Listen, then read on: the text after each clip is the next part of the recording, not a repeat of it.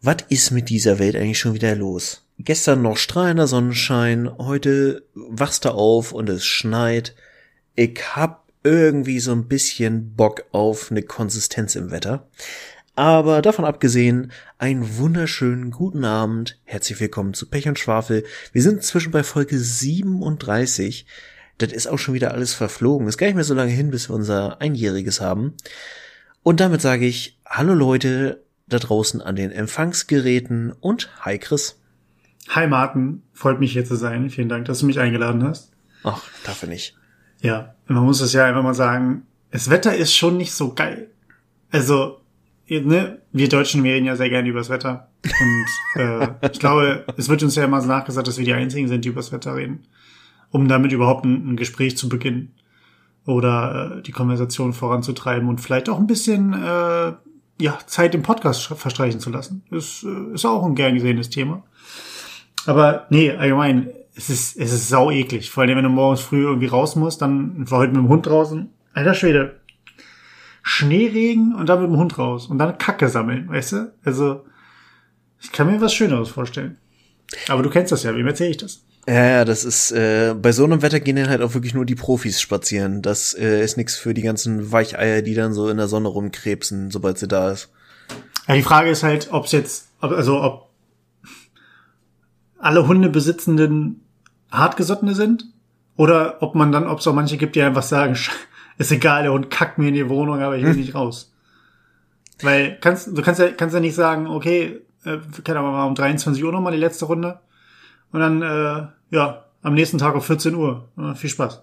Mm, ja. Kannst ja auch nicht machen.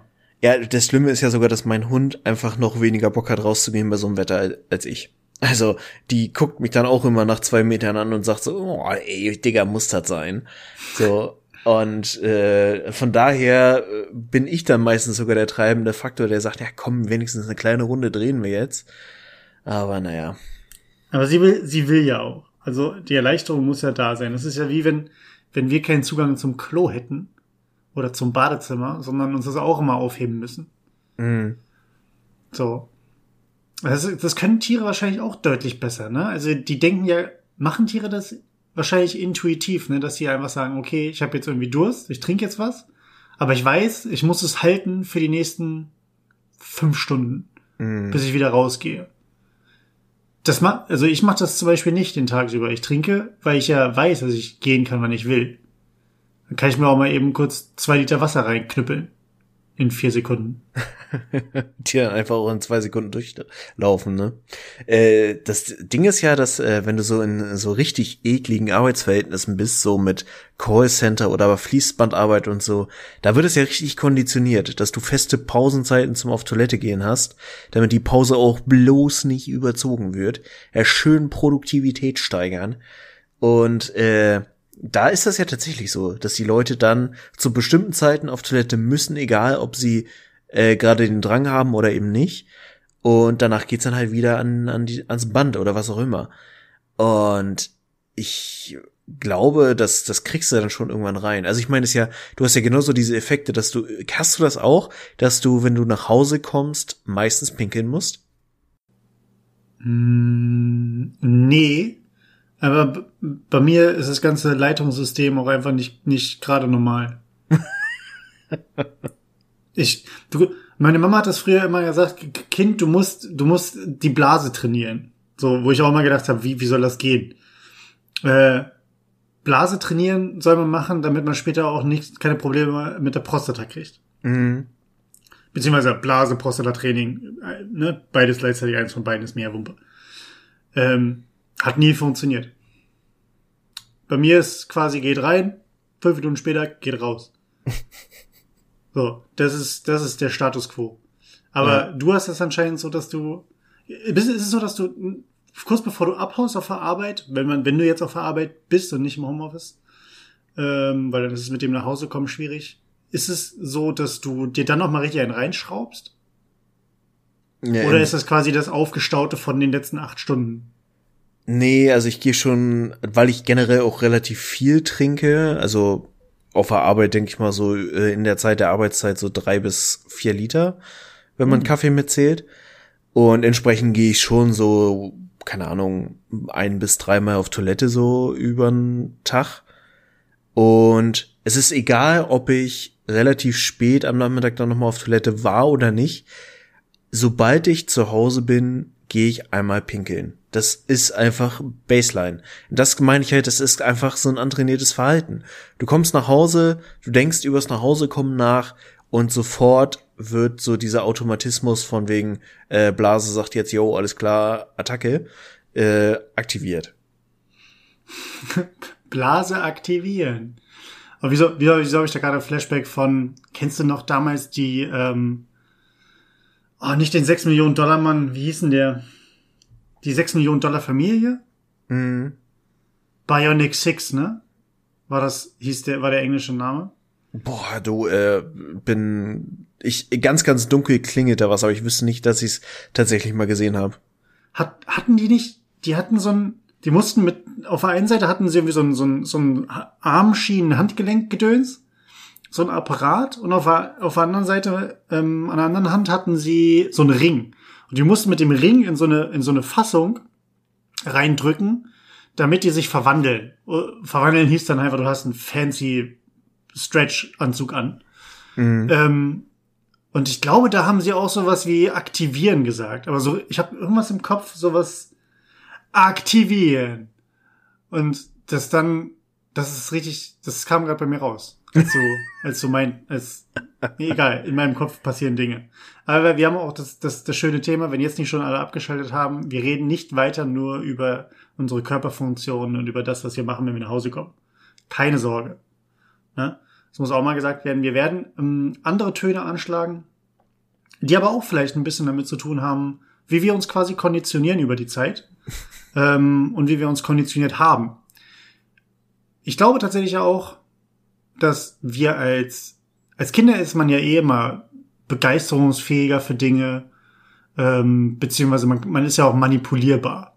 Ne? Mhm. Also wenn du einmal in einer Toys R Us Werbung vorbeigegangen bist oder am, am Toys R Us selbst, äh, ich glaube, da, da das haben die Kinder aus der damaligen Zeit, die das noch aktiv miterlebt haben, sind, sind geprägt fürs Leben. Wie geil dieser Laden ist. Mhm. Ähm, gibt's Toys R Us eigentlich noch? Das ist eine gute Frage. Ich glaube ja, aber ich weiß, dass die auch massiv eingebüßt haben in den letzten Jahrzehnten. Ich weiß, es gab in Altwarnbüchen ähm, gab es so ein riesiges, so, weil die hatten ja Fläche. Alvenbüchen ist ja außerhalb von Hannover, das heißt, die hatten Fläche. Und da gab's so riesige Märkte halt einfach. Toys R Us, da gab's riesige Schuh-Outlets, ähm, diese ganzen riesigen Küchenquelle, Möbel, Staude, die ganzen, ganzen Läden. Mhm. Ähm, und das war immer, wenn, man, wenn ich da mit meinen Eltern hingefahren bin, war das halt wirklich immer, es war irgendwie geil. Ich fand große, große Kaufhäuser damals geil. Damals mochte ich auch Menschen noch und Menschenansammlung, weil ich ja wusste, ich bin ja eh mit Mama oder Papa unterwegs. Mhm. Von daher wird alles gut. Äh, aber ich fand es immer geil. Und da musste es, da musste es nicht mal ein Toys R Us sein. Ich mochte auch irgendwie mir irgendwelche, das klingt langweilig und vollkommen bescheuert, so wenn man zehn Jahre alt ist. Aber ich mochte es auch irgendwie, wenn wir uns in so einem Betten-Outlet irgendwie Betten angeguckt haben. Mhm. Ich fand das geil, gerade damals irgendwie, wo Wasserbetten groß im Kommen waren. Total. Super Ich- faszinierend immer. Bei mir war da immer so der erste Kontakt. Äh, ich bin als Kind oder so in meiner Jugend meistens eher so nach Bremen gefahren. Und da Bremen-Brinkum gibt's halt auch eine Metro, wo ich mit meiner Mutter oft war. Und direkt daneben ist dann halt Toys R Us gewesen. Und wie hieß denn diese Fernsehshow, wo sie Kinder völlig überdreht mit einem Einkaufswagen durch den R Us gejagt haben? Und die hatten die Möglichkeit, so viel wie es geht in diesen Einkaufswagen zu stopfen. Und ich weiß nicht, ich glaube, die, die, die den höchsten Warenwert hatten oder so ähnlich, durften dann diesen ganzen Einkaufswagen behalten. Das war halt einfach auch so schon auch ein bisschen perfide und äh, prägend, weil das ja, war ja einfach der Traum als Kind, Alter. In so einen Laden komplett alleine und du darfst dir mitnehmen, worauf du Bock hast, ist doch einfach der Traum. Ja, ich weiß, was du meinst. Ähm, die mussten dann irgendwie vier Luftballons kaputt machen, wo irgendwelche komischen Plastikkarten drin sind. Ja, genau. In vier Farben. Und dann mussten die zum Schluss auf so einer, so einem Lore-ähnlichen Ding die ganze Zeit an so einem Rad drehen, dass sie irgendwie an diesen Schalter konnten. Und dann, wenn sie dann diese vier Plastikkarten in das Plastik Gedöns da reingeschoben haben. Dann hat sich der, der, der, diese geheime Wand geöffnet und hinter der geheimen Wand war dann aber der Elektroscheiß. Mhm. Da waren dann die, die, die PlayStation 1 und äh, die, die Xbox und was da nicht alles war. Oder auch diese, die ferngesteuerten Sachen. Oh, wollte gerade sagen, ey, diese geilen ferngesteuerten Autos. Ja. Ohne Scheiß, wenn ich, oh Gott, ey, ich, ich red mich da jetzt schon wieder in so eine Kaufsucht rein, aber ich sehe mich schon irgendwie die nächsten Tage auf eBay Kleinanzeigen irgendwelche ferngesteuerten Autos und Boote kaufen, ey. Das war einfach der Shit, der viel zu teuer war in der Jugend. Boote, Boote, Boote. Boote, und jetzt Boote, denkt man Boote. sich wahrscheinlich äh, irgendwie, keine Ahnung, 80 Euro. Ja, okay, gut. Für, für den Spaß, weißt du? Und dann Ich nehme fünf. in den Warenkorb. Ich kann mich noch, ich kann mich tatsächlich noch an eine Sache erinnern, und zwar, das hat mein, hat mein Opa mir, ja, eine Mischung aus vorgehalten, er hat es aber mit einem Lächeln gesagt, weil, weil die Situation einfach lustig war. Mein Opa hat damals ähm, leidenschaftlich gerne Modell, Modellschiffe gebaut. Mhm. Ähm, also auf einmal, also einmal diese, diese Flaschenschiffe, diese ganz, ganz kleinen, Zahnstochermäßigen, in der Flasche halt. Das auf der einen Seite und auf der anderen Seite halt wirklich, ähm, ja, keine Ahnung, 40, 50 Zentimeter lange Schiffe oder kleine Boote selber gebaut, Elektrik reingebastelt ähm, und dann halt auch ferngesteuert. Das heißt, ich hatte diese Dinger damals mehr oder weniger zum Spielen, die aber selbst gebaut waren. Mhm. Und nicht der Plastikscheiß, sondern halt wirklich Holz. War eigentlich ganz geil. Und dann hat er, sind wir immer bei, bei einem, zu einem See um die Ecke gegangen. Da war ich so 25 oder so. Nein, Spaß. Äh, da war ich so, ich muss über meine eigenen Witze lachen. ähm, da war ich so, keine Ahnung, acht oder so oder sieben. Und dann bin ich mit dem Vieh halt gefahren über, über den See und das war cool. Und auf einmal ist halt irgendwie Wasser in die Elektrik gekommen und das Ding ist abgeraucht. Und ist halt nicht untergegangen, aber war halt nicht mehr manövrierfähig. Mitten auf dem Teich. Und dann hat mein Opa halt gemacht und mein Opa, gut, halt irgendwie äh, Hemd aus, Hose aus, bis auf Unterhose und dann ab in den See, um das Ding zu holen. Mhm. So. Und ich habe mich wohl als Kind mega totgelacht, dass mein Opa sich dann irgendwie mit seinem Hemd und seinem T-Shirt danach abgetrocknet hat, wo ich dachte, wie bescheuert bist du denn? Wo ich aber als Kind nicht gecheckt habe, naja, das war ja nicht geplant, dass er jetzt schwimmen geht. Der hat ja keine Wechselsachen und kein Handtuch dabei. Aber wo ich, wo ich ihn dann irgendwie, wo ich nach Hause gekommen bin und meinen Eltern das so voll stolz wie Bolle erzählt habe und mein Opa so, ja, was soll ich machen? so. Und äh, ja, ich war schon ein Idiot. muss, man, muss man sagen. Aber es war, und das ist, weiß ich nicht, das würde ich gerne mal wissen von dir, wie du dazu stehst. Früher habe ich selbstgemachte, ähm, selbstgemachten Kram eher äh, kritisch beäugt, weil ich immer das fertig gekaufte haben wollte. Mhm. Weil irgendwie alle hatten das fertig gekaufte. Mittlerweile ist ja vollkommen klar, selbstgemacht ist tausendmal geiler. So. Es sei denn, keine Ahnung, ich krieg von dir irgendwie das selbstgemachte Macaroni-Bild geschenkt. Dann, weiß ich nicht. Je nachdem, wie gut es gemacht ist. Aber wie Das- stehst du dazu?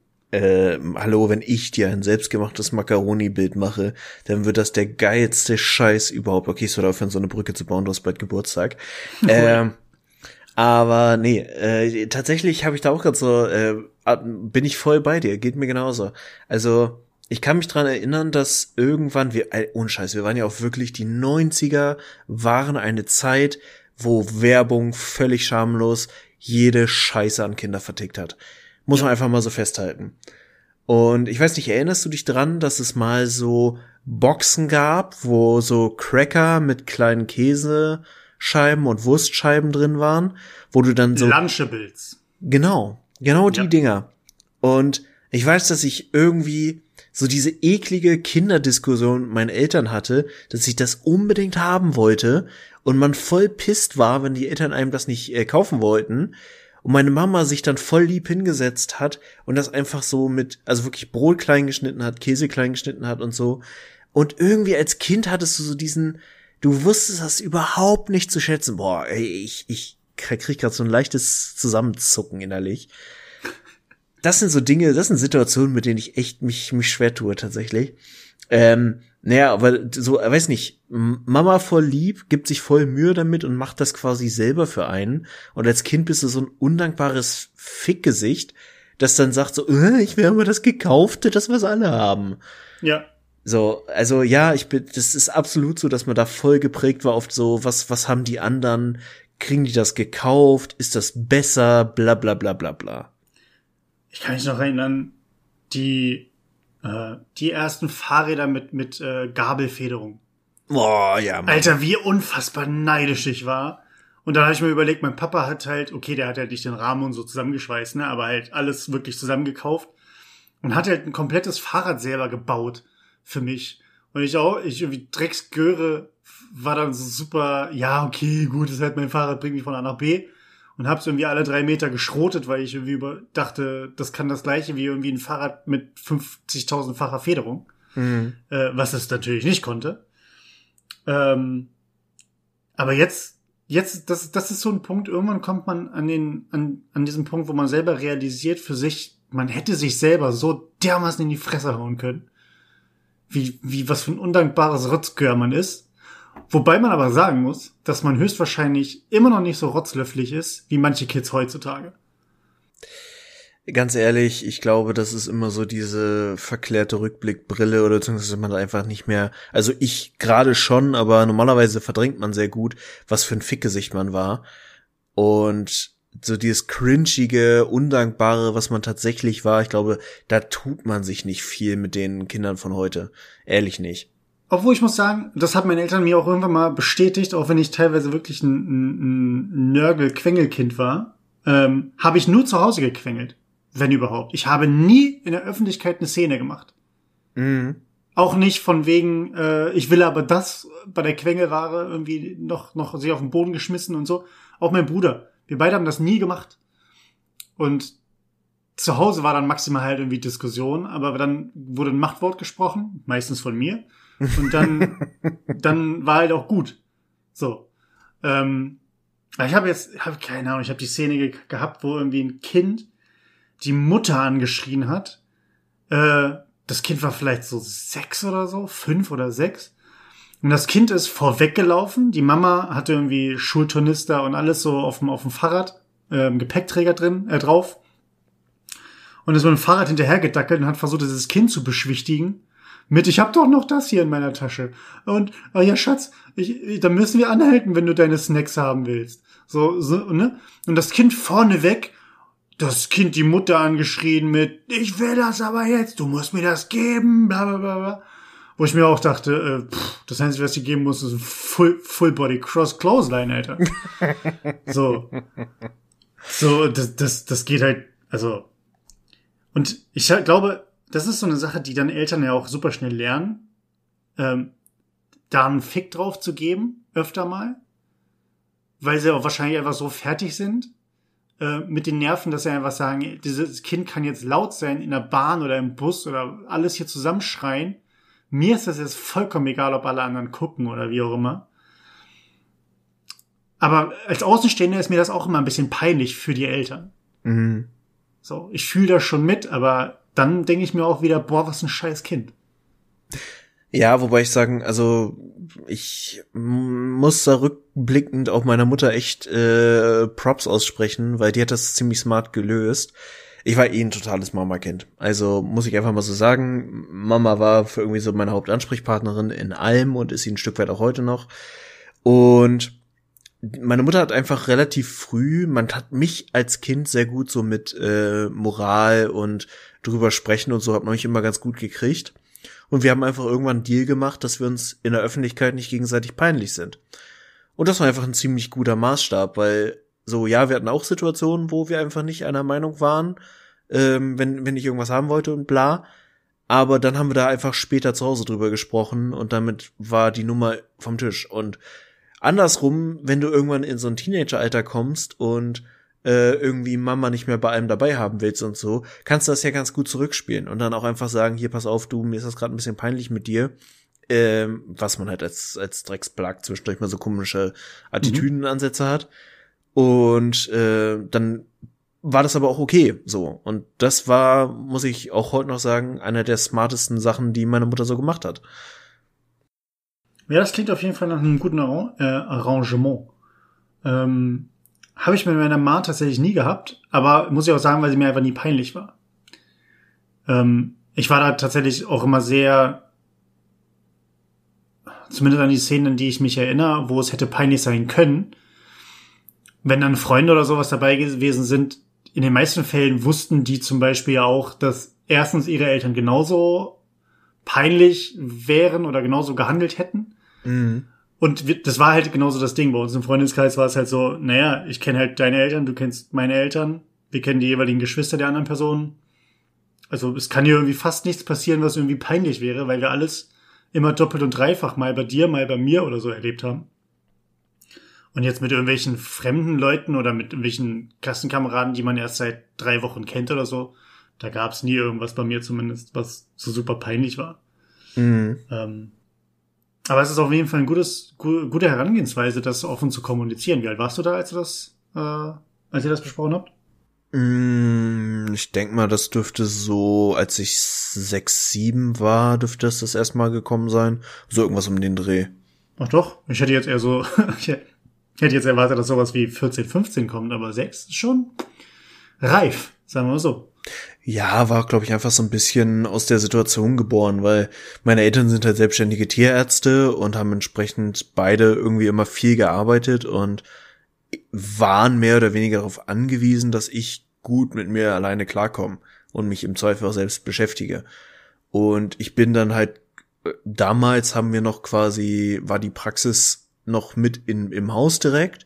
Und ich bin da auch öfter einfach mal reingestiefelt und habe mich daneben gestellt, habe mir irgendwas angeguckt und so. Mit, keine Ahnung, sechseinhalb und was. Und da war das halt irgendwie einfach so auch ein bisschen Notwendigkeit, wenn ich so drüber nachdenke, dass ich mich dann halt nicht irgendwie daneben benehme und auf einmal anfange, einen Scheiß zu erzählen, sondern ich habe mich einfach daneben gestellt, habe zugeguckt und die Fresse gehalten. Und ja. wenn dann gerade kein Kunde da war oder keine Kundin, dann äh, habe ich halt kurz mit meiner Mama besprochen, was ich besprechen wollte. Ja. Und von daher macht diese Regel halt noch mal viel mehr Sinn, weil äh, aus der Notwendigkeit hat sich's eben ergeben. Ja, und dann hast du ja auch, das ist das, das Ding, wir sind ja, wir sind ja auch ein bisschen wie Tiere, so in der, also wir sind ja Tiere, aber wir sind da noch ein bisschen, äh, gerade wenn wir heranwachsen, wir gucken uns ja auch viel ab. Und mm. wenn gerade irgendwie ähm, eine richtige Balance gefunden wird, was so dieses Thema, das Kind wird nicht allein gelassen und vernachlässigt, aber es wird schon zu einer gewissen Selbstständigkeit und einer, einer, einer meistens ja kreativitätsfördernden äh, ähm, ja, Selbstständigkeit äh, ge, ge, ja, nee, herangezüchtet. So oder anerzogen, ne? Ähm, also ich weiß nicht, man hatte, ich finde, man hat immer so diese, diese, was halt auch durch die Medien aufkommt, ne? Man hat immer diese krassen Beispiele von Personen, die so richtig am Rockzipfel hängen und dann diejenigen, die schon ganz, ganz früh erwachsen werden mussten. Und von denen, die irgendwie so ein Mittelding hatten, das ist gar nicht so nennenswert, weil man ja schon auch da wieder als, äh, ja, das ist ja halt normal davon ausgeht. Mhm. Obwohl es ja, glaube ich, in den meisten Familien oder vielen Familien gar nicht mehr die Norm ist, dass man äh, ja Mama und Papa gleichermaßen hat, dass es einigermaßen harmonisch ist, dass es eine, eine äh, Beziehung zu den Eltern gibt, die auch im Teenageralter äh, auf Vertrauen basiert, wo sich an Regeln gehalten werden, wo niemand aus dem Knast oder von der Bordsteingasse äh, aus der Bordsteingasse abgeholt werden muss und sowas. das ist ja so eine Sache, die ja, man, man kriegt es halt nur über die Extremfälle mit, ne? Und wenn es halt gut läuft, kriegst du es nicht mit. Ja, richtig. Ähm, ich finde es aber cool. Ich finde find interessant, was du gesagt hast. Ähm, und da würde ich auch zu dem eine kleine Überleitung ähm, finden wollen zu dem Thema, was wir uns eigentlich heute vorgenommen haben. Wenn du sagst, dass man, ähm, dass du früh gelernt hast, auch alleine zu sein und dich mit dir selbst zu beschäftigen, egal was es jetzt war, ob es jetzt die ähm, Kreativität mit Lego ist oder irgendwas anderes. Ähm, ich fand's so krass. Ich habe so zwei sehr gegenläufige ähm, Lebensstile oder Lebensläufe miterlebt. Auf der einen Seite stand ich. Ich hatte sehr, sehr spät immer erst irgendwelche technischen Neuerungen. Mhm. Ich hatte als Kind zum Beispiel nie eine Konsole. Meine erste Konsole ist eine PlayStation 3 gewesen. Und da war ich halt wirklich, keine Ahnung, 23 oder so, 22, ich weiß nicht mehr genau. Ach krass.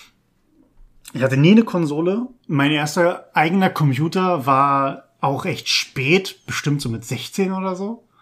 Oder mit 15. Ähm, sonst halt irgendwie immer das geteilt, entweder mit, mit meinem Bruder oder mit sogar irgendwie den Computer von meinem Papa. Dann hatten wir halt einen für die ganze Familie. Ähm, damals als Computer tatsächlich auch noch eher ähm, neu waren. Mhm. Ähm, mit Windows 95 und irgendwann Windows 98. Mhm. Und äh, deswegen habe ich, habe ich von meiner Seite aus zum Beispiel sehr, sehr viel ähm, noch, ja, tatsächlich einfach auch gelesen, gemalt, gezeichnet, damals ganz, ganz oft noch immer Kassetten gehört, rauf und runter. Ähm, und aber auch Lego und wir hatten damals so eine, äh, so eine, so eine, so eine Rennbahn. Wie heißen diese Dinge? Nicht Matchbox, sondern die konnte man so aufziehen mit diesem Widerstand. Und ähm, wenn du die einfach heftig genug aufgezogen hast, konntest du die quasi in diese so eine so eine ja so eine Bobbahn mehr oder weniger legen und dann konntest mhm. du die halt quasi durch fast durchs ganze Zimmer leiten lassen und dann sind die halt wirklich auch äh, der oder haben der Schwerkraft getrotzt. Das war richtig heftig. und dann habe ich mir dann irgendwelche kleinen Welten damit gebaut. Mhm. Ähm, und das Gegenstück dazu, ein Kumpel von mir, der da waren die Eltern äh, der Papa war bei der Bundeswehr und die Mama war, ähm, glaube halbtagsarbeiten. Und wenn der aus der Schule kam, war es halt auch erstmal so, naja, es ist niemand da. Ich muss mich jetzt irgendwie, bis Mama nach Hause kommt und bis es dann Essen gibt, mit mir selbst beschäftigen. Ähm, aber die Eltern hatten dann dem Kind mehr oder weniger schon ziemlich viel Technik zur Verfügung gestellt. Computer, Nintendo 64 ähm, und ich glaube noch irgendeine Konsole, na Gameboy und den ganzen Kram sowieso. Ähm, und da war dann halt viel dieses Videospielen am Start, wo hingegen bei mir das halt super spät kam. Mhm. Ähm, und da sind wir schon jetzt gerade bei unserem Thema heutzutage. Und zwar hatten wir uns vorgenommen, heute mal drüber zu sprechen, was denn so unsere ersten Kontakte mit Videospielerfahrungen waren, was wir so zuerst gezockt haben, wo wir vielleicht auch hängen geblieben sind und eine besondere Leidenschaft entwickelt haben. Ähm, und von daher meine Frage, Martin, wann hat's bei dir angefangen und was hat dich besonders geprägt? Mhm. Das, dieses, was hat mich vor, äh, geprägt, ist tatsächlich gar nicht so einfach zu beantworten. Also, ich habe da gestern, als wir so ein bisschen über das Thema gequatscht haben, beziehungsweise äh, ich das mal eingeworfen hatte, hatte ich mir dann spontan noch mal ein Let's Play zu meinem allerersten Spiel rausgesucht. Und da muss ich auch so ein bisschen die Geschichte erzählen. Passt zeitlich auch genau in diesen Horizont, den ich eben schon erwähnt habe. Ich muss so mh, mm, acht, neun gewesen sein, als mein Papa mich das erste Mal quasi, das war irgendwie, der hat da voll das Ding draus gemacht und deswegen ist mir das voll in Erinnerung geblieben, dass wir zum ersten Mal zusammen ein Computerspiel gespielt haben. Und also davor hatte ich immer mal gesehen, meine Eltern hatten auf ihrem äh, Rechner, die hatten relativ früh wegen der Praxis schon einen, hatten sie so ein 3D-Tetris, da habe ich immer mal zugeguckt, aber das war halt nur so, boah, geil, es bewegt sich und äh, meine Eltern haben Spaß dran, aber ich habe halt nicht selber gespielt, mäßig. Mhm. Und dann hat mein Papa halt irgendwann mit mir so einen Abend sich hingesetzt und irgendwie wahrscheinlich, also mir kam es vor wie eine Ewigkeit, aber wahrscheinlich war es so eine halbe Stunde in Wirklichkeit. Ähm, das Spiel Star Trek Fleet Academy, glaube ich, hieß es, gespielt. Was ein mega krasses Star Trek Spiel war. Also ich, wir reden hier von Ende der 90er. Ich habe gestern nachgeguckt, wie gesagt. Es ist 97 rausgekommen. Es ist so ein, ja, im Prinzip von der Story her bist du ein junger äh, Kapitän einer ähm, Sternflotten äh, Crew und bist in einer Academy und spielst halt im Simulator diverse Missionen, wo dein Verhalten und alles bewertet wird. Und mhm. dann, ohne Scheiß, es war mega scheiße programmiert. Ich, daran erinnere ich mich. Vor allem erinnere ich mich dran, dass wir selten über die erste Mission hinausgekommen sind.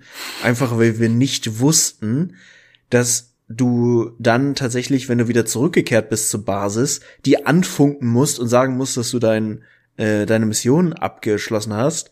Und dann geht es erst weiter. Und wenn du das nicht weißt, dann hängst du einfach fest an der Stelle. Aber was man halt dazu sagen muss, das Spiel war einfach so mit, mit Schauspielszenen, mit echten Schauspielern, mit dem Original William Shatner und so.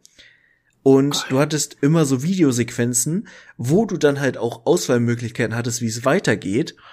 Und wie gesagt, dein Verhalten wurde halt auch bewertet. Das heißt, du hattest dann einen Streit in deiner Crew und musstest da dich entweder auf eine Seite stellen oder schlichten oder beide Maßregeln.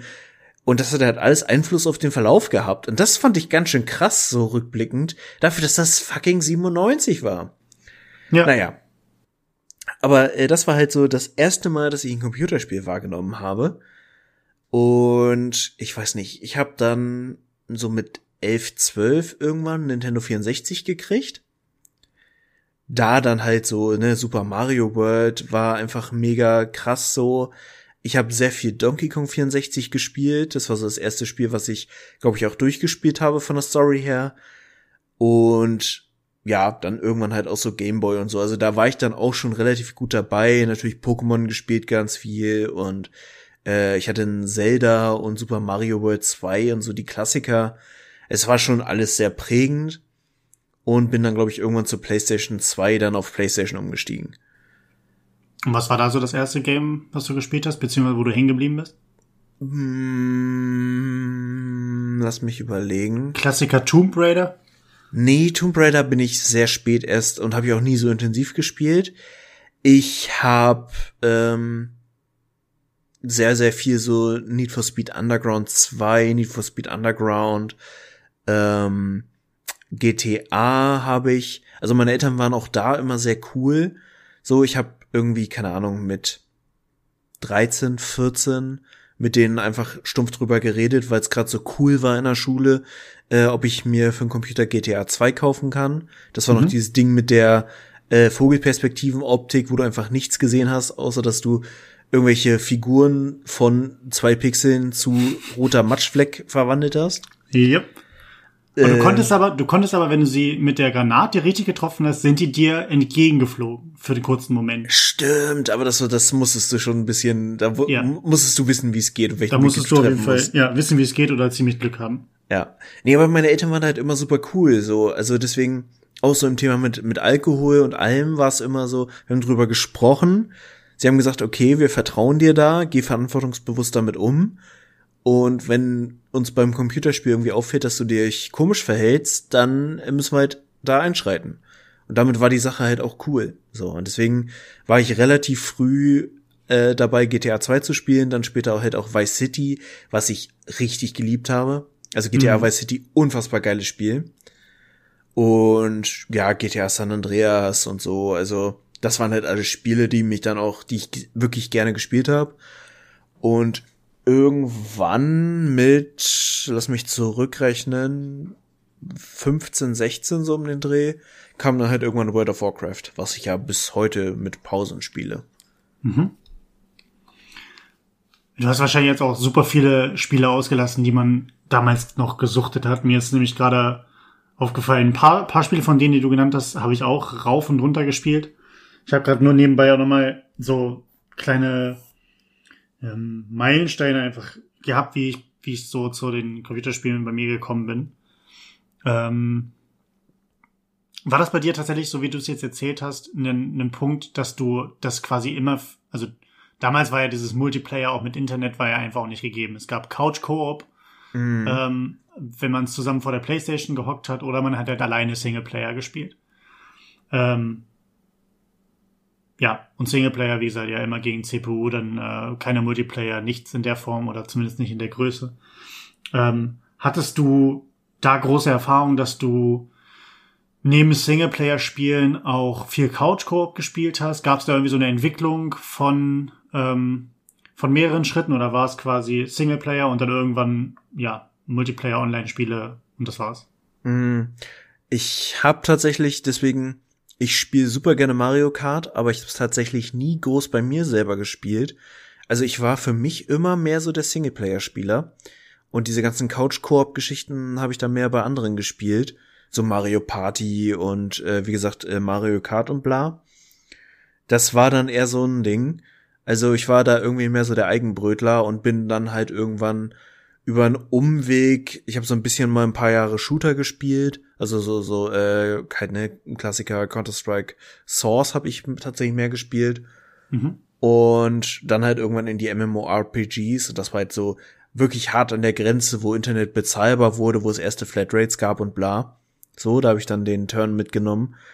Ähm, ein Spiel muss ich noch dazu nennen, was mich sehr geärgert hat, was ich eigentlich immer irgendwann gerne noch mal spielen wollen würde, Gothic 2. Hm. Ja, nee. habe ich auch nie gespielt, aber soll ja richtig gut sein, ne? Ich hab's gespielt, aber mein Rechner war einfach nicht gut genug dafür. Und ich hatte echt keinen schlechten Rechner. Ich, also ich habe zu der Zeit das erste Mal meinen Rechner aber selber zusammengebaut und alles. Das war schon für die Zeit und für das Geld, was zur Verfügung war, war das ein solides Gerät. Aber Gothic 2 war halt einfach richtig krass von den Anforderungen. Es gibt halt immer irgendwelche Spiele, die, die Hardware-Schmelzer sind, ne? Also ähm, hast du ja heutzutage auch noch. Klar, du hast jetzt irgendwelche Konsolen. Bei Konsolen warst du ja immer ziemlich sicher, dass die Spiele, die rauskommen, auch einigermaßen gut laufen. Ja.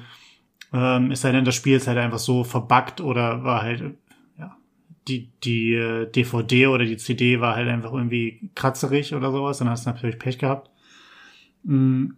Was natürlich die Computerentwicklung angeht, klar, wenn du dir einen neuen Computer zurechtgestellt hast oder, oder einen fertigen guten gekauft hast für ein paar hundert Euro oder 100 Mark damals, ähm, dann konntest du vielleicht ein Jahr irgendwelche Spiele spielen und danach hattest du mit den neuesten Spielen, die rauskommen, schon wieder Probleme. Mhm. Aber das hast du ja heute auch noch. Also wenn du dir heute eine richtig, richtig gute Maschine holst ähm, und dann kommt, kommt irgendwie äh, Cyberpunk oder sowas und du willst es auf voller Auflösung mit allen, allen Sachen auf hoch spielen, äh, ja, dann, dann schreit dein Computer dich auch schon an.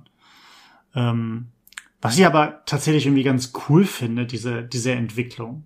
Ähm, ich weiß nicht, ich, ich war zum Beispiel auch nie ein, äh, ein Grafik-Nazi in der Hinsicht, dass ich sage, ich möchte alle Effekte auf hoch haben. Mhm. Ähm, auch bei Singleplayer-Spielen nicht. Es muss nicht so unglaublich toll aussehen. Da bin ich dann tatsächlich eher derjenige, der sagt, dann nehme ich meine, meine 30 oder 60 FPS und äh, dafür habe ich von mir aus keine Fünffachreflexion in den Spiegel.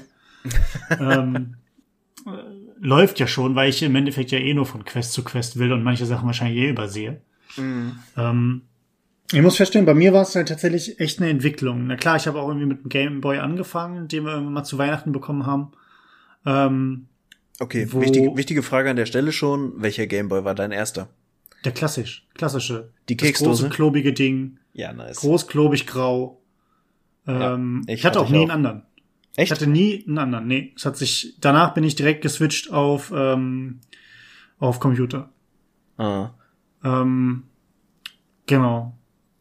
Und äh, ich hatte damals, wie gesagt, ich glaube, das erst, die ersten zwei Spiele, die wir hatten, waren ich hatte Pokémon Blau und äh, Tetris tatsächlich. und dann ist es weitergegangen mit irgendwie Kirby und mit mit äh, hier irgend so ein äh, Metroid-Verschnitt, ähm, wo du einfach auch mehr oder weniger Sidescroller runterballern, wie auch immer. Mhm. Ähm, und Zelda. Zelda hatte ich damals auch. Ähm, und dann, dann ging es aber tatsächlich los. Da war eine Zeit lang diese Phase, wo ich bei einem auch einfach in der Zuschauerrolle war. Bei dem einen Kumpel habe ich ganz, ganz viel N64 zugeguckt, bei so Spielen wie äh, Turok ähm, und äh, Zelda, dem, äh, dem, dem besten Spiel auf der N64. Mhm. Und äh, bei dem anderen war es dann irgendwie bei der Playstation, da haben wir ganz viel FIFA gespielt, FIFA 98 damals noch, ähm, oder äh, ja, Smash Brothers oder was wir da auch immer noch alles gezockt haben. Und äh, das war so ein bisschen dieses, okay, Backseat Gaming, da habe ich halt einfach nur zugeguckt. Und dann kam eine Phase, wo ich, wo wir, und das kann sich, ich weiß nicht, ob sich das heute noch jemand vorstellen kann. Wir haben zu, ich weiß nicht, ob du es gemacht hast oder ob wir einfach nur irgendwelche Vollidioten waren, aber ich hatte den Spaß meines Lebens. Wir haben zu zweit an einem Computer gespielt. Mhm. Und zwar nicht, dass jeder ein Gamepad hatte, sondern der eine hat die Maus und die Pfeiltasten benutzt und die andere Person hat irgendwelche äh, Nummern von eins bis fünf oder irgendwelche Specials abfeuern können. Mhm. Und zwar lief das besonders gut bei dem Spiel Flying Heroes.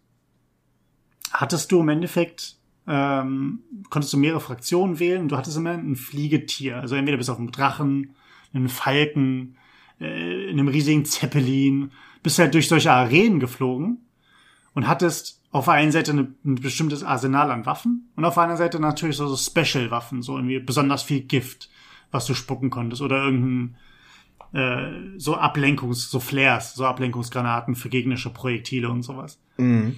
Äh, mehr Rüstung und was auch immer. Und die einen waren schneller, die anderen haben mehr ausgehalten und bla bla bla. Das typische Konzept von einem Spiel. Ähm, und das haben wir so unfassbar lange gezockt und wie gesagt halt einfach zu zweit an einem Computer, ein Bildschirm, noch nicht mal 16 zu 9, sondern schön 4 zu 3. Äh, ich meistens an den Specials mit, mit irgendwie 1 bis 4, dann noch SLG, Shift und Alt und ein Kumpel an den Pfeiltasten mit der Maus. Und es, und es hat super funktioniert, weil wir uns teilweise auch noch absprechen mussten, weil wir einen Charakter gesteuert haben. Mhm.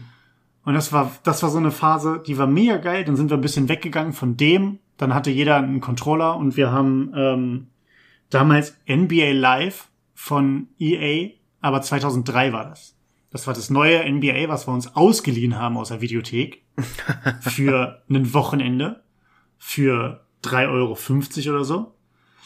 Ähm, das haben wir rauf und runter gespielt. Und dann gab's halt irgendwann tatsächlich ja eigener Computer, Age of Empires 1, 2, ähm, die ersten LAN-Partys mit äh, erst Blobby Volley, äh, Oh, kann man übrigens sehr empfehlen. Volley, Blobby. Volley ist, Blobby Volley ist der, ist der LAN-Party-Cracker aller Zeiten. Ja, Mann.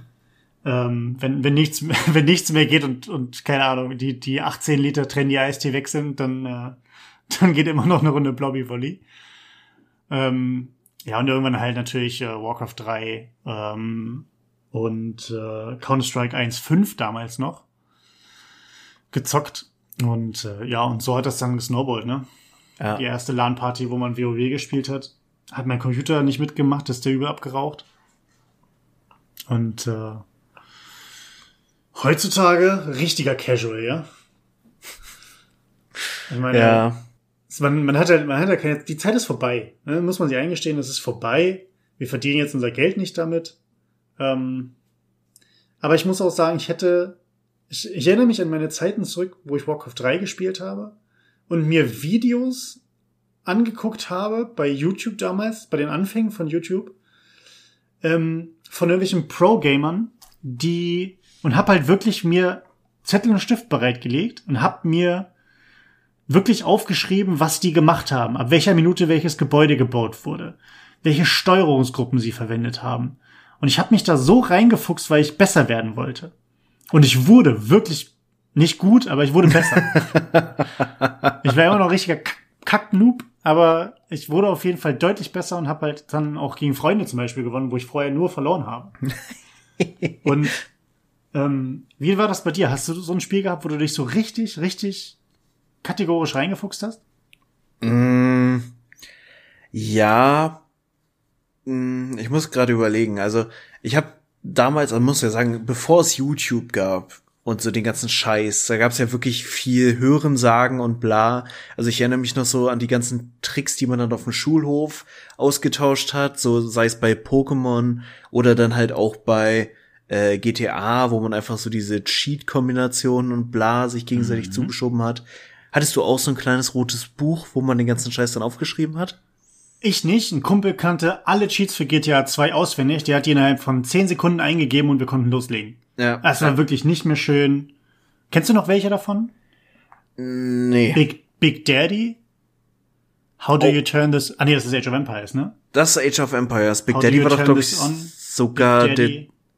I Can See Dead People. Genau. Rosebud. Ja. Irgendwas war doch dann- das Knight Rider Auto von denen. Genau. Und dann kenne ich noch den bei, äh, bei äh, die Sims 1 mit ähm, irgendein, irgendein Code musste man eingeben und dann nur noch äh, Semikolon Doppelpunkt. Und das immer im Wechsel für ganz viel Geld. Also ich weiß, bei Vice City, ohne Scheiß, gibt mir Vice City in die Hand mit einem PlayStation 2 Controller und wahrscheinlich setzt sofort das Muscle Memory ein und ich äh, gebe dir die unendlich Munition Sheets frei.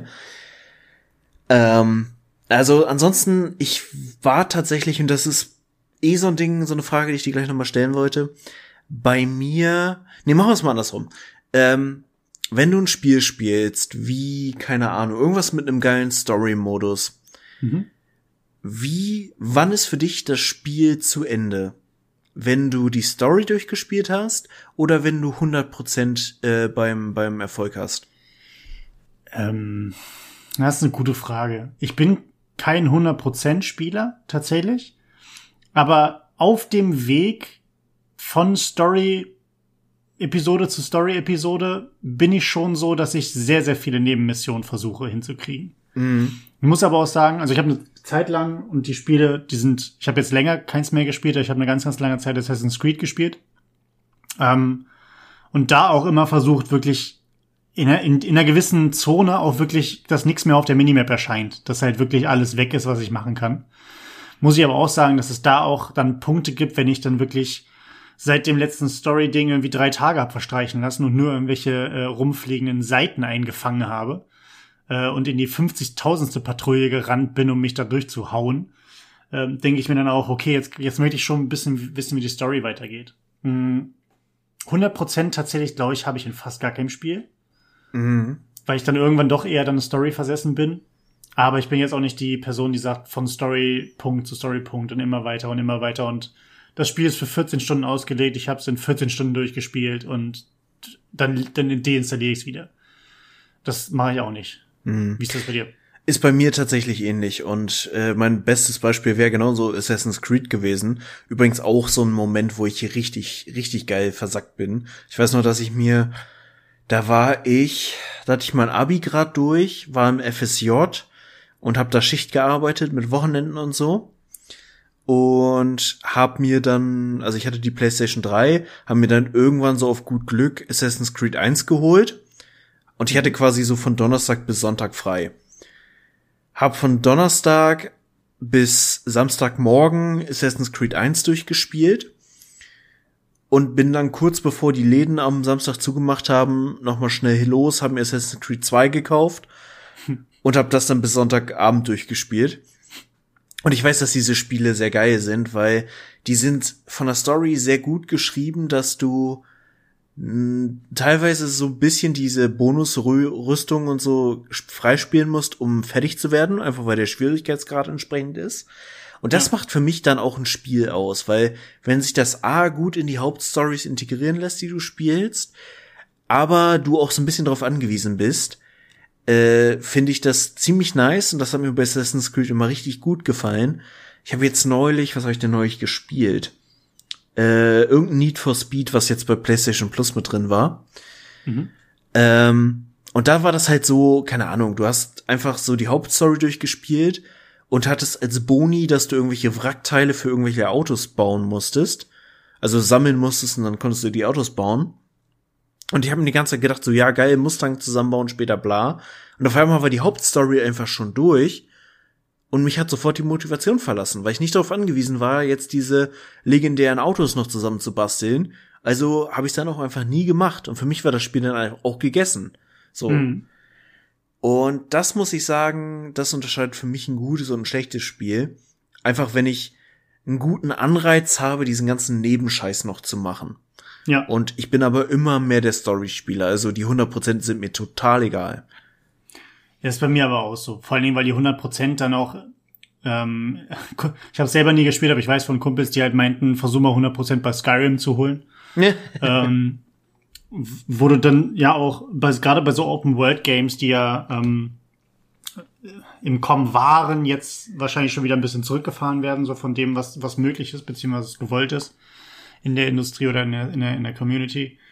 Ähm, da kannst du dich, da kannst du auch immer einfach sagen, ja, es bringt mir nichts. Dann mache ich das jetzt einfach quasi nur noch, um in meinem, äh, um diese Trophäe von 100% irgendwie in meinem Steam-Account zu haben oder auf meinem, keine Ahnung, Uplay oder wie auch immer. Äh, das ist aber übrigens auch eine Sache, äh, wo ich, wo ich da gerade drüber nachdenke. Ähm, wie stehst du zu dem Thema, dass jeder Spieleanbieter seinen eigenen Launcher hat? Oder fällt dir das gar nicht auf? Ähm, also ich glaube, dafür bin ich zu wenig im PC-Gaming drin heutzutage, weil was ich auf dem PC spiele, ist World of Warcraft und alles, was ich über einen Blizzard-Launcher kriege. Und mhm. damit hat sich das. Mhm. Und ansonsten bin ich schon einfach, weil mit mangelnder Zeit finde ich es einfacher, weil du schneller reinkommst, bin ich einfach mehr der Playstation-Spieler und dann ist es mir Banane an der Stelle. Ja, okay, gut, dann, dann äh, hast du nicht das Problem. Bei mir ist es halt so, ähm, an sich grundsätzlich bin ich, sorry, bin ich gerne jemand, der irgendwie bei Steam was schießt, was günstiges, was gerade im Sale ist. Ähm, dann ist aber das Problem, über Steam kannst du natürlich einiges abbilden. Ähm, es gibt natürlich aber auch manche Spiele, die es sowohl bei Steam gibt, als auch bei anderen, bei den anderen Publishern. Äh, direkt zum Beispiel, äh, nehmen wir mal das Beispiel bei Uplay. Äh, ich glaube, mit Freunden The Division gespielt. Mhm. Und ähm, weil wir irgendwie einfach Bock auf ein, auf ein Koop-Spiel hatten und einfach nur mal so ein bisschen äh, entspannt gegen vier, G vier Leute gegen CPU spielen wollten. Und das war halt, ähm, also bei, bei, bei, bei Uplay und The Division ging es sogar noch einigermaßen. Wir haben uns nur nicht gefunden, weil ich über Steam gestartet bin und meine Freunde über Uplay. Weil die sich halt über Uplay, über den, den Dienst gekauft haben und nicht über Steam. So, das heißt, wir hatten uns dann ein, wir waren, im, wir waren, wir hatten das Spiel offen und wir haben uns aber nicht gegenseitig zwingend sofort gefunden. Genau das gleiche bei äh, der Definitive Edition von der Neuauflage von Age of Empires 2. Mhm. Haben wir uns geholt für günstig Geld, ich über Steam, die anderen beiden über einen anderen Anbieter und wir finden uns nicht. Das heißt, wir können de facto über das Internet uns zwar sie random finden, wie ich auch andere Spieler und Spielerinnen finden würde, aber wir können nicht sagen, wir haben uns in der Freundesliste, wir laden uns gegenseitig ein, weil die Freundeslisten nicht miteinander kompatibel sind. Mhm. Und das ist eine Sache, die mich ankotzt. Und ich habe alleine, wenn ich mir meinen Desktop angucke, ich glaube, ich habe irgendwie vier oder fünf verschiedene Launcher, wo ich ein bestimmtes Kontingent an Spielen hätte, die ich mir, wo ich mir auch neue kaufen könnte und runterladen kann, dann aber nur über diesen Launcher packen kann. Und jeder Launcher hat eine eigene Freundesliste. Jeder Launcher zieht natürlich auch CPU-Kapazität. Das heißt, wenn ich irgendwie alles gleichzeitig einmal wenigstens aufmache und an einem Abend drei, vier verschiedene Spiele spielen wollen würde, würde mein Computer wahrscheinlich in die Knie gehen, weil alles nebenbei auf ist und alles natürlich auch nebenbei irgendwelche Updates ziehen will.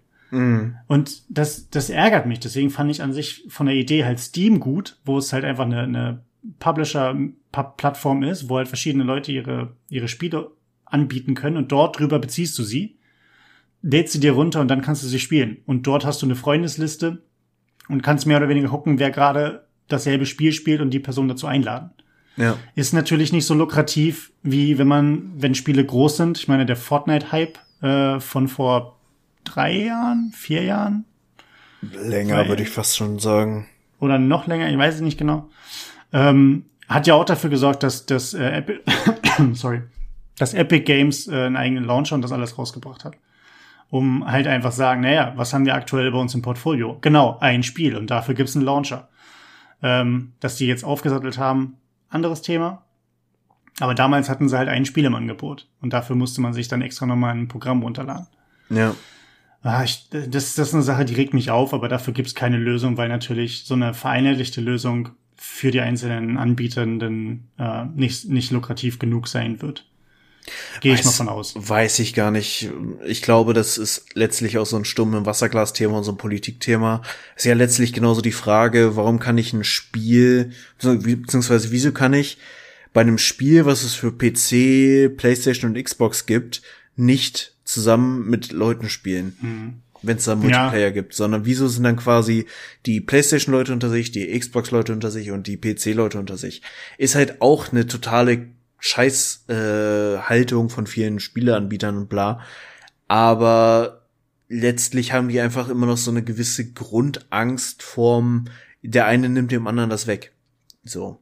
Aber letztlich muss man sagen, so diese ganze Launcher-Thematik und so, ist ja schon auch ein Mega-Luxus. Also ich meine, du hast alles sofort dabei, du kannst ruckzuck alles updaten. Überleg mal, wie das so vor, keine Ahnung, 15 Jahren war, als du Command Conquer gespielt hast und erstmal fünf CDs oder so brauchtest, um das Ding zu installieren. Dann musstest du dir noch über drei Tage einen Patch ziehen, um es auf den aktuellen Stand zu bringen. Ja.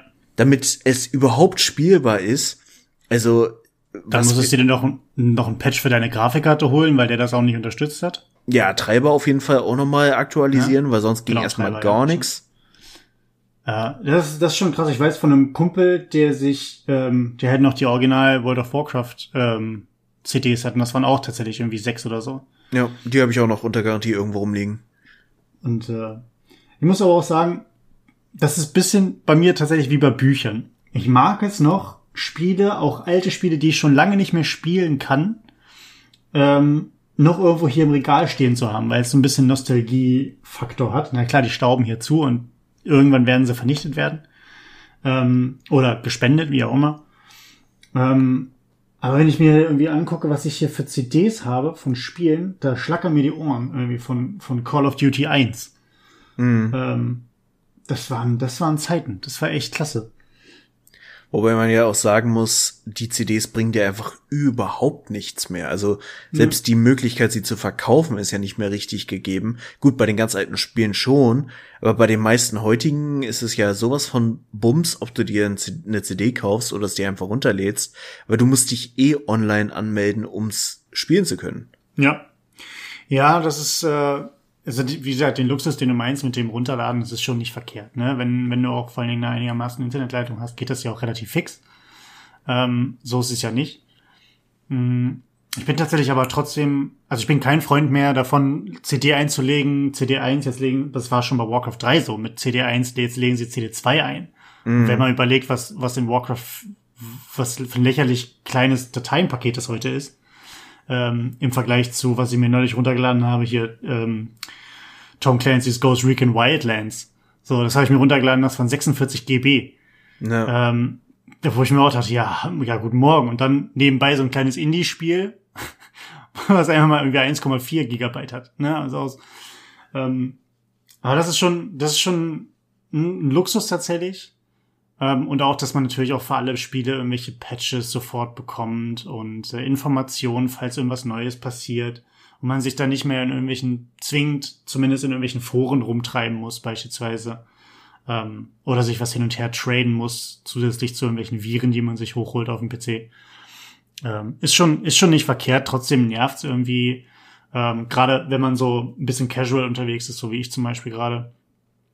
Wenn man natürlich so jemand wie du äh, ist, der sagt, du Blizzard sorgt für alles das, was ich haben will, äh, mit Ausnahme von so zwei, drei anderen Games, die man irgendwie nebenbei zockt, dann ist es natürlich so, dann hast du einen Blizzard Launcher und dann geht's los, ne? Ja. Und ähm, das ist nicht verkehrt. Gibt's denn ein Spiel, worauf du dich freust, was demnächst eventuell rauskommt, was du auch mal anzocken wollen würdest? Absolut nicht. Also absolut gar kein Plan, was so in nächster Zeit kommt. Ich habe noch ein paar Spiele so im Hinterkopf, die ich gerne mal zocken würde. Ähm, spontan liegt seit Ewigkeiten tatsächlich bei mir auf dem Rechner, aber ich kam oder ich habe mir die Zeit einfach noch nicht genommen, es mal wirklich anzugehen. Äh, The Witcher, The Witcher 2. Mhm. Äh, einfach Zwei auf, oder drei? Äh, was war das letzte, was rauskam? Drei, glaube ich, The Wild Hunt. Ja, dann drei. Also das letzte. Ja. Ähm, mega gut. Also ich habe es, weiß nicht, so irgendwie zwei, drei Stunden gespielt und bin aber mit der Steuerung nicht so richtig warm geworden. Mhm. Und ja, würde ich super gerne einfach, um die Story nochmal zu sehen und auch weil ich die Serie sehr gut fand, ähm, nochmal genauer durchspielen.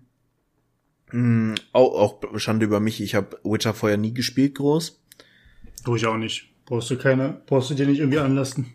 Ähm, was ich tatsächlich auch noch mal spielen wollte, das war mir aber jetzt im ersten Moment einfach zu teuer, was wahrscheinlich auch eine super bescheuerte Aussage ist in Relation, aber egal. Äh, den Final Fantasy Remake mhm. wollte ich auf jeden Fall noch mal durchspielen, auch weil ich da die Story immer mega gut fand und ich es ganz früher mal gespielt habe, wenn auch nicht so intensiv. Und ja, also das wären jetzt so die Dinger, die bei mir noch irgendwie im Hinterkopf sind, aber weiß nicht, Cyberpunk habe ich überhaupt keine Aktien drin, habe ich nur so den Hype mitgekriegt und was da jetzt alles schiefgelaufen ist beim Launch. Und abgesehen davon, also weiß nicht, Brot und Butter und mein Timekiller war dann immer halt World of Warcraft, was es im Moment ja auch wieder ist. Ansonsten spiele ich einfach gerne so ein paar Multiplayer inzwischen übers Netz mit Freunden. Mhm. Ähm, und da wechselt das halt einfach immer mal. Ja, Okay, also das ist natürlich auch ein bisschen weg von vom äh, Multiplayer, sondern auch wieder zum Singleplayer hin.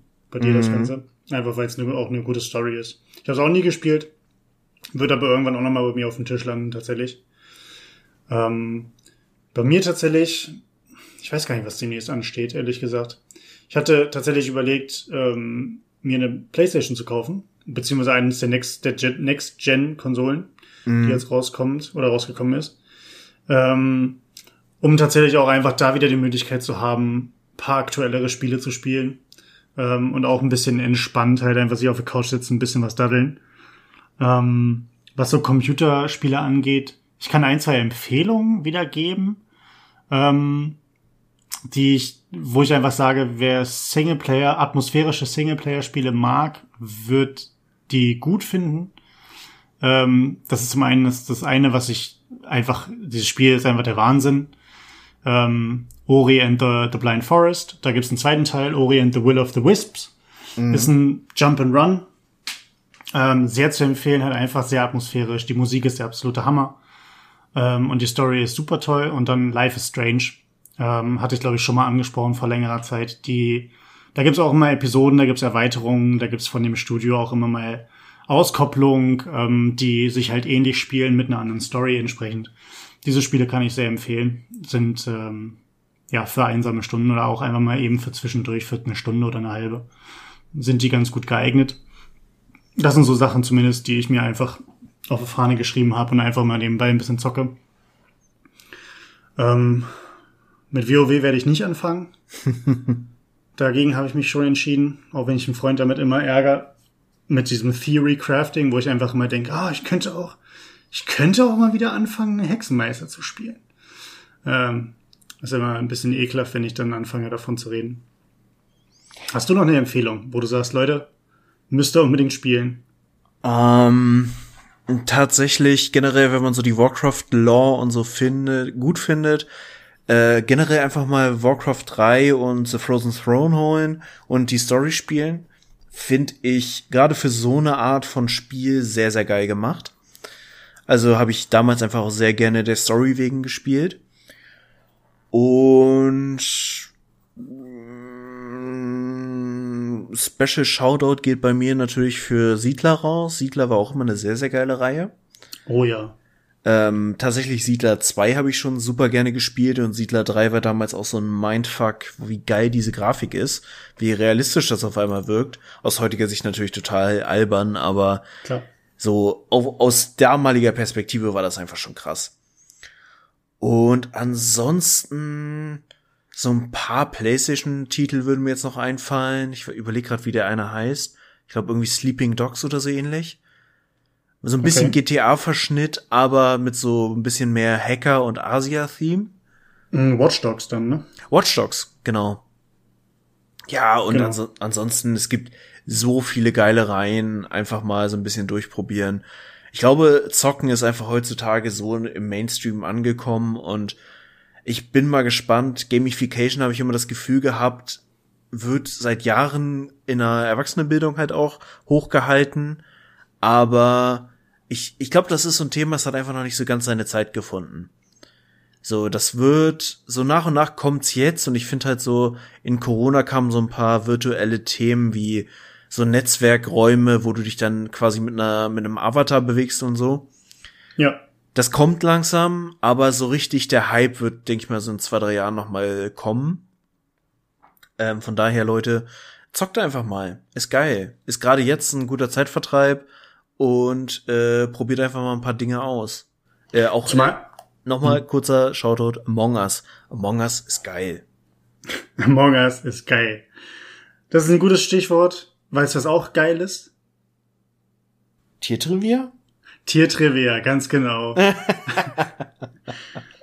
ich habe heute, also ich möchte, wie fange ich das an? Es ist vielleicht eine, eine Tiertrivia, die du bereits im Schlaf beherrscht, äh, von der du natürlich weißt. Ähm, aber ich musste wieder, musste wieder feststellen, dass ich halt einfach immer wieder denselben Fehler mache. Und vielleicht machen Leute da draußen ja denselben Fehler wie ich. Und zwar, dass wir einen Begriff für Tiere verwenden, wo dieser Begriff gar nicht das Tier beschreibt, sondern die darüber gehörige oder die, die, die darüber kategorisierte Tierfamilie.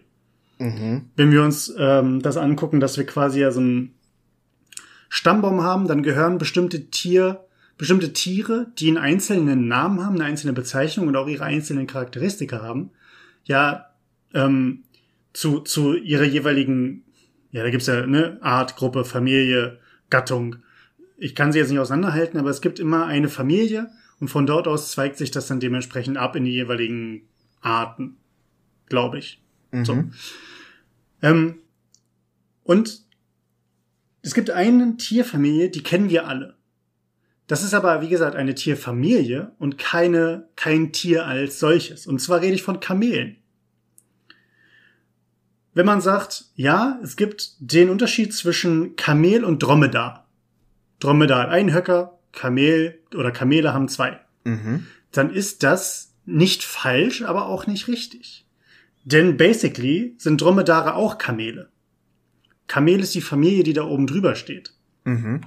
Und von der Familie der Kamele zweigt sich, zweigen sich zwei Tiere ab. Und zwar einmal das Dromedar, genau, weil das Dromedar hat nämlich Einhöcker und gehört zur Familie der Kamele. Und das zweite ist, zumindest mir, ich kenne es, aber es war mir nicht so auf dem Schirm. Möchtest du raten, welches es ist? Und zwar das mit zwei Höckern. Mm, nee, ich stehe gerade tatsächlich auf dem Schlauch. Das Trampeltier. Und Aha. zwar, das Trampeltier wird nämlich auch genannt zweihöckriges Kamel und das Dromedar wird genannt einhöckriges Kamel. Ein wenig verwirrend, ich weiß. Allerdings wollte ich mit der ganzen Sache nochmal aufräumen. Diese beiden Kamelsorten, äh, Kamelsorten vor allen Dingen auch, diese beiden Kamele ähm, nennt man auch Altweltkamele. Warum Altweltkamele? Weil sie sowohl in Nordafrika, in dem Fall das Dromedar in Nordafrika bis Indien verbreitet ist, und das Trampeltier noch ein bisschen weiter nordöstlich, ne? also Kasachstan, Mongolei, äh, Iran, Irak etc. Ähm, das, Dromet äh, das Trampeltier ist aber nicht in Afrika verortet. Das heißt, wenn es darum geht, ähm, diese in Anführungszeichen Kamelwettrennen, die in Abu Dhabi und in, in ne, Bahrain und wo auch immer die ja überall stattfinden, das sind im Endeffekt Dromedarrennen. Das nennt nur niemand Dromedarrennen. Ja. Ähm, übrigens, fun, kleiner Fun-Nebenfakt. Ähm, in Saudi-Arabien ist es verboten, äh, Kinder als Jockeys einzusetzen für Dromedarrennen. Daher sind jetzt Jockey-Roboter entwickelt worden, die auf den Dromedaren sitzen.